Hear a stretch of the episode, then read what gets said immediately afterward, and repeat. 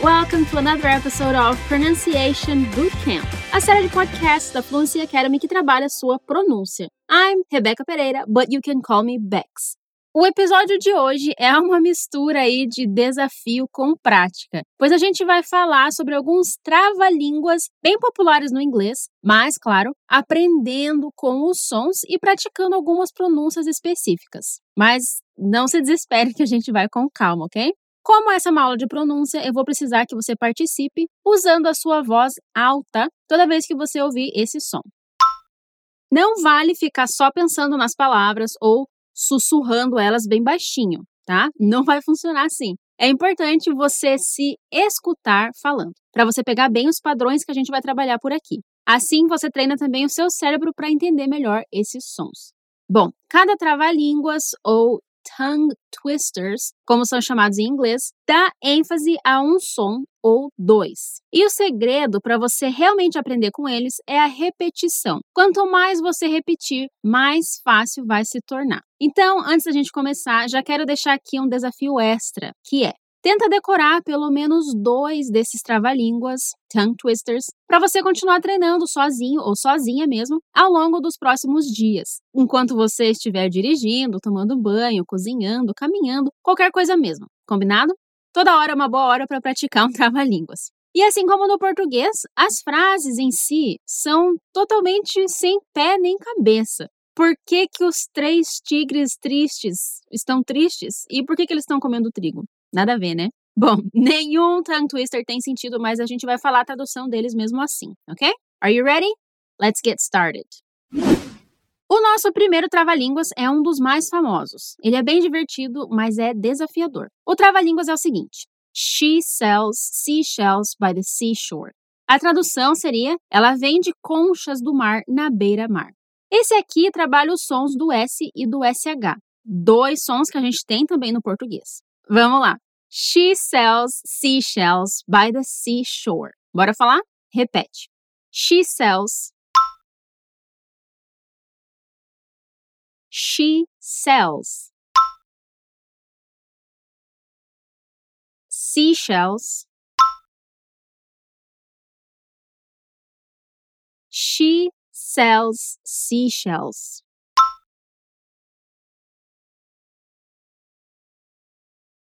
Vamos tentar só um pouquinho mais rápido? She sells seashells.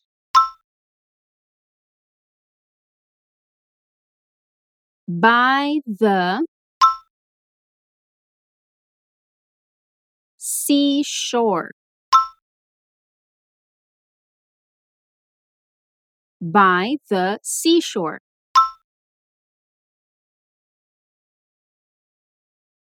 She sells seashells by the seashore.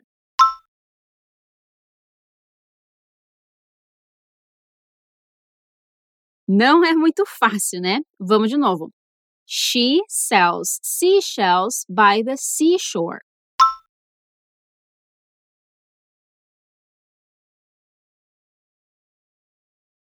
Última vez, um pouco mais rápido. She sells seashells by the seashore.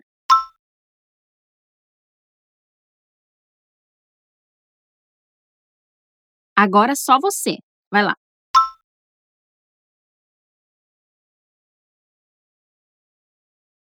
Very good. Então, o SH do inglês é igual ao do português. Inclusive, eu conheço um trava-línguas do português que trabalha esses mesmos sons, que é o casa suja, chão sujo.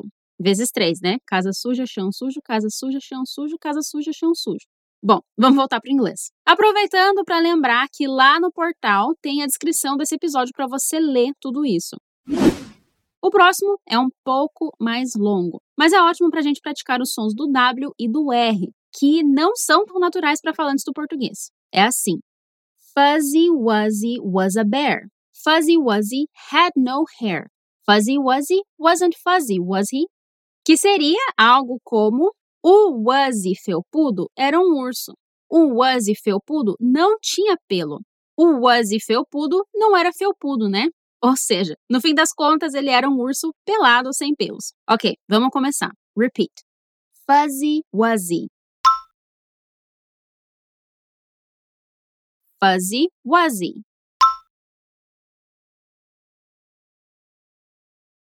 Sim, esse U é bem aberto. Tipo a. E atenção para o som do W seguido de U. W. Fuzzy wuzzy.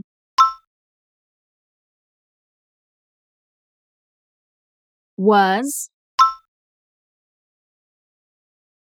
a bear. Was a bear. Fuzzy Wuzzy was a bear.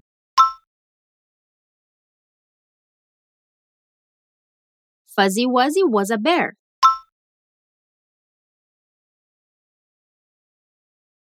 E agora a próxima parte.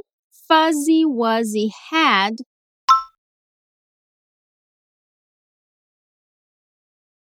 no hair. Fuzzy Wuzzy had no hair.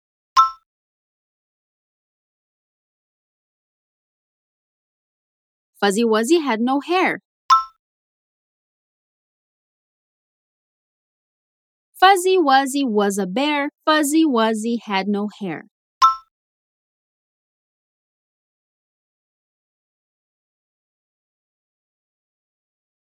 Mais uma, um pouco mais rápido. Fuzzy Wuzzy was a bear. Fuzzy Wuzzy had no hair.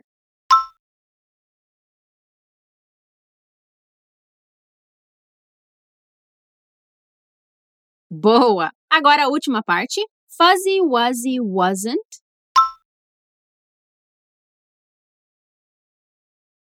Fuzzy. Fuzzy Wuzzy wasn't fuzzy.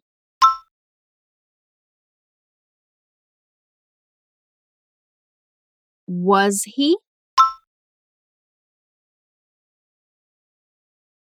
Aqui é a parte que eu acho mais legal desse trava-línguas. O was, que é era ou estava, termina com esse som de Z, né? Was. Então, quando a palavra seguinte é he, ele, é bem comum o som ficar como was he, ao invés de was he. Sim, a gente junta tudo mesmo. Não é errado falar was he, mas acaba sendo mais comum dizer was he, em uma fala assim mais rápida e natural. Vamos falar as duas opções. Say it with me. Was he? Was he? Você percebeu que o som ficou quase igual ao nome do urso, que é Wuzzy? E é claro que isso não é por acaso. Por isso que eu acho tão legal esse trava-línguas. Voltando para a frase. Fuzzy Wuzzy wasn't fuzzy.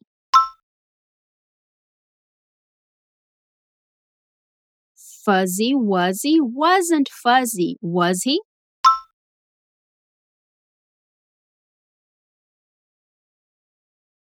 Fuzzy Wuzzy wasn't fuzzy, was he?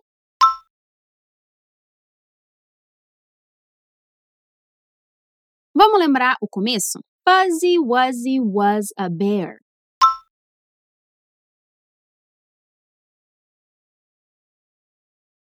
Fuzzy Wuzzy had no hair.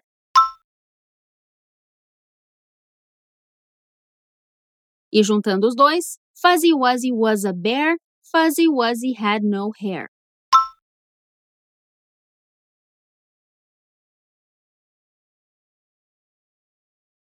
Agora vamos falar tudo. Respira fundo e dá o seu melhor.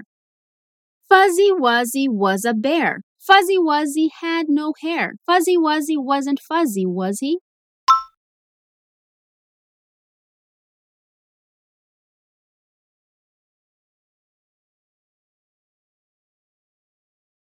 Última vez, um pouquinho mais rápido. Fuzzy Wuzzy was a bear. Fuzzy Wuzzy had no hair. Fuzzy Wuzzy wasn't fuzzy, was he?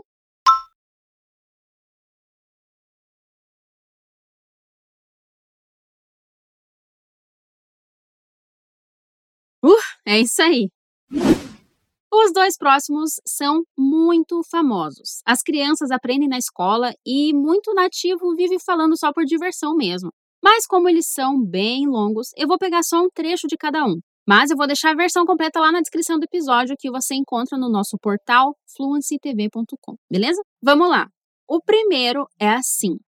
How much wood would a woodchuck chuck if a woodchuck could chuck wood? Que é algo como quanta madeira uma marmota jogaria se uma marmota pudesse jogar madeira. Os sons para a gente trabalhar aqui são o CH, o W de novo e os diferentes sons do O. Bora lá, repete. How much? Would. Would a. Cuidado aqui que wood, madeira, tem o mesmo som do auxiliar would, tá? Então vamos falar os dois agora na próxima frase. How much wood would a woodchuck How much wood would a woodchuck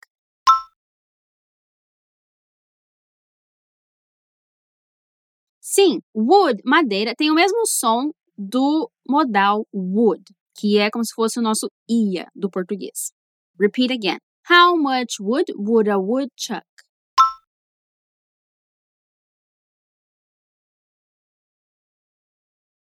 Uma coisa interessante de se saber para esse trava-línguas fazer um pouco de sentido é que woodchuck, uma das palavras que se usa para dizer marmota, aquele bichinho fofo que cava buraco no chão, é woodchuck. E destrinchando a palavra woodchuck, a gente tem wood, madeira e chuck, jogar, lançar, no sentido de jogar bola, jogar uma bola, jogar uma toalha. Então, o nome do bichinho é lança-madeira, ok?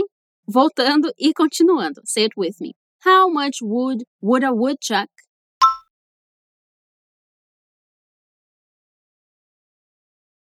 Chuck How much wood would a woodchuck chuck?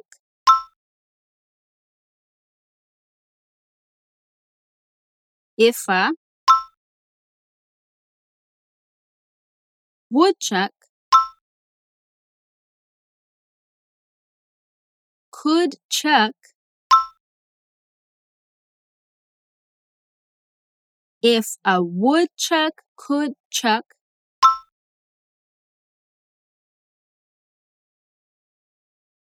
wood. If a woodchuck could chuck wood.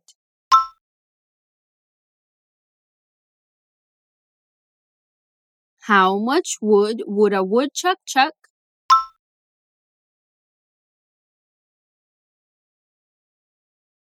How much wood would a woodchuck chuck if a woodchuck could chuck wood?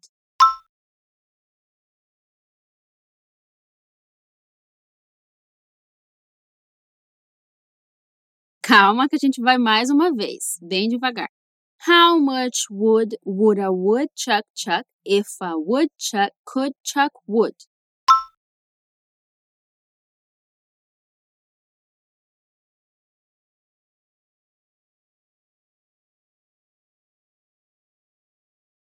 Agora a última, um pouco mais rápido, lembrando que se você puder ler esse material junto vai ficar mais fácil. Vamos lá. How much wood would a woodchuck chuck if a woodchuck could chuck wood?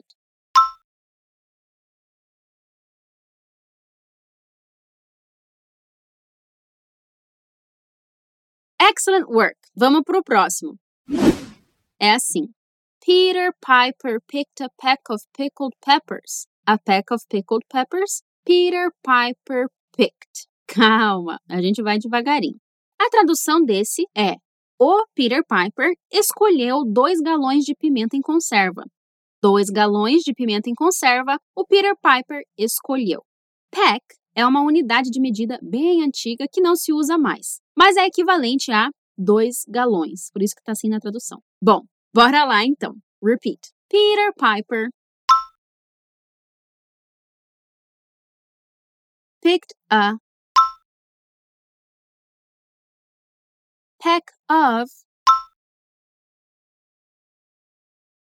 pickled peppers. Peter Piper picked a peck of pickled peppers.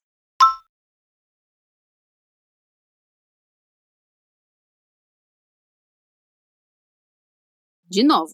Peter Piper picked a peck of pickled peppers.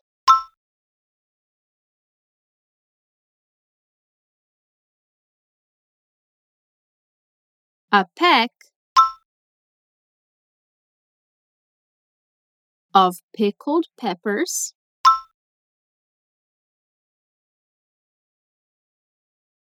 Peter Piper picked. A peck of pickled peppers Peter Piper picked.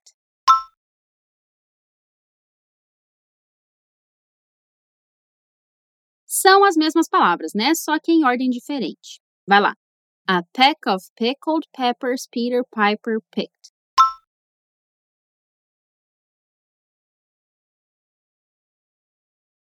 E chegou a hora de juntar tudo. Vamos lembrar a primeira frase. Peter Piper picked a peck of pickled peppers.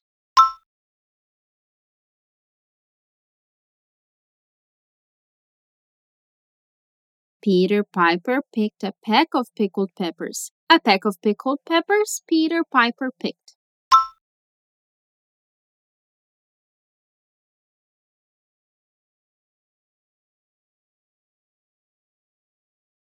Vai lá, você consegue, hein? O tanto que você conseguir falar já tá ótimo. Peter Piper picked a peck of pickled peppers. A peck of pickled peppers Peter Piper picked.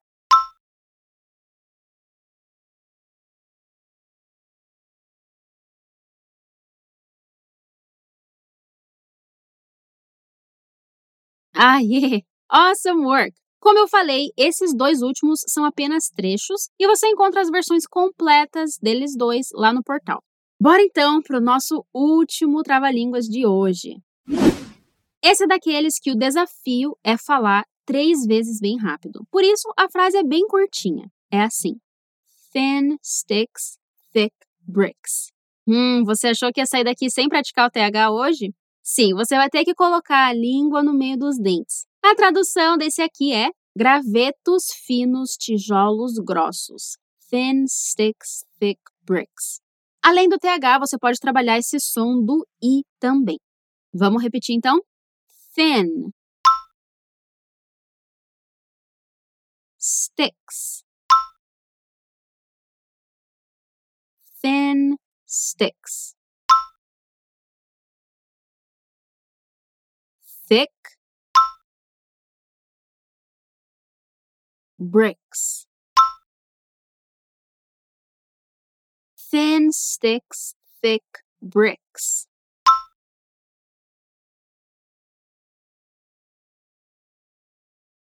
Cuidado com o i dessas palavras aqui. Ele não tem um som tão característico da letra. Ele é bem mais superficial, digamos assim. É bem comum esse som no inglês. Então não é thin sticks, é thin sticks. Bora de novo?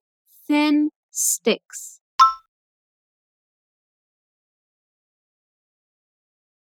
Thin sticks, thick bricks.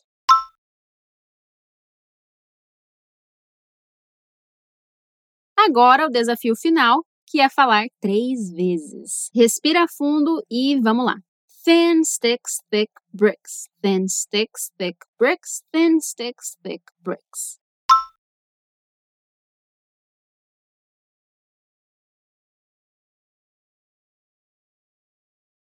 E aí, como foi para você? É bem desafiador, né? Mas confira lá o material para você conseguir ler junto, que vai ficar bem mais fácil. E bora continuar praticando ao longo do dia, hein? Você pode também se gravar falando esses trava-línguas de hoje para você ir aperfeiçoando os detalhes. Essa é uma prática que eu recomendo muito mesmo. And that's it for this episode. We are done. Lembre-se que você pode ler tudo lá no material que acompanha esse episódio, lá no nosso portal. Obrigada por chegar até o final comigo. See you next time. Take care. Bye bye.